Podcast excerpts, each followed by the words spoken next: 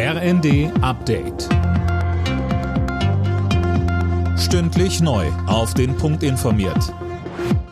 Ich bin Linda Bachmann. Guten Morgen. US-Präsident Biden hat Russland mit harten Sanktionen gedroht, sollte Moskau nach den Referenten die russisch kontrollierten Gebiete in der Ukraine annektieren. Diese Referenten sind eine Farce, ein Vorwand für den Versuch, Teile der Ukraine gewaltsam zu annektieren, so Biden. Das wäre eine eklatante Verletzung des Völkerrechts. Biden kündigte in diesem Fall an, weitere schnelle und harte wirtschaftliche Maßnahmen gegen Russland zu ergreifen.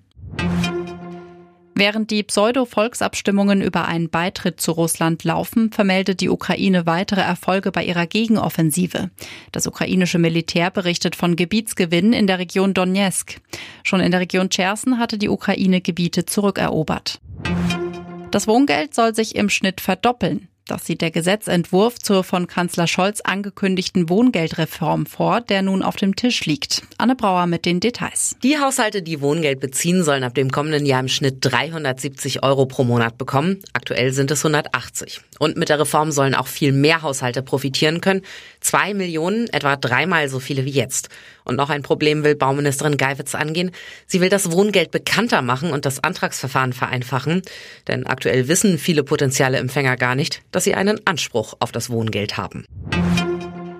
Die deutsche Fußballnationalmannschaft hat die Generalprobe für die WM verpatzt. In der Nations League verlor das Team mit 0 zu 1 gegen Ungarn.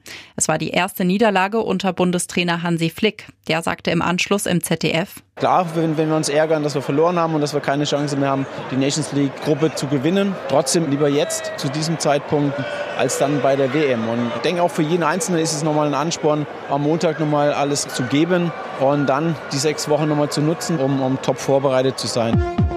Alle Nachrichten auf rnd.de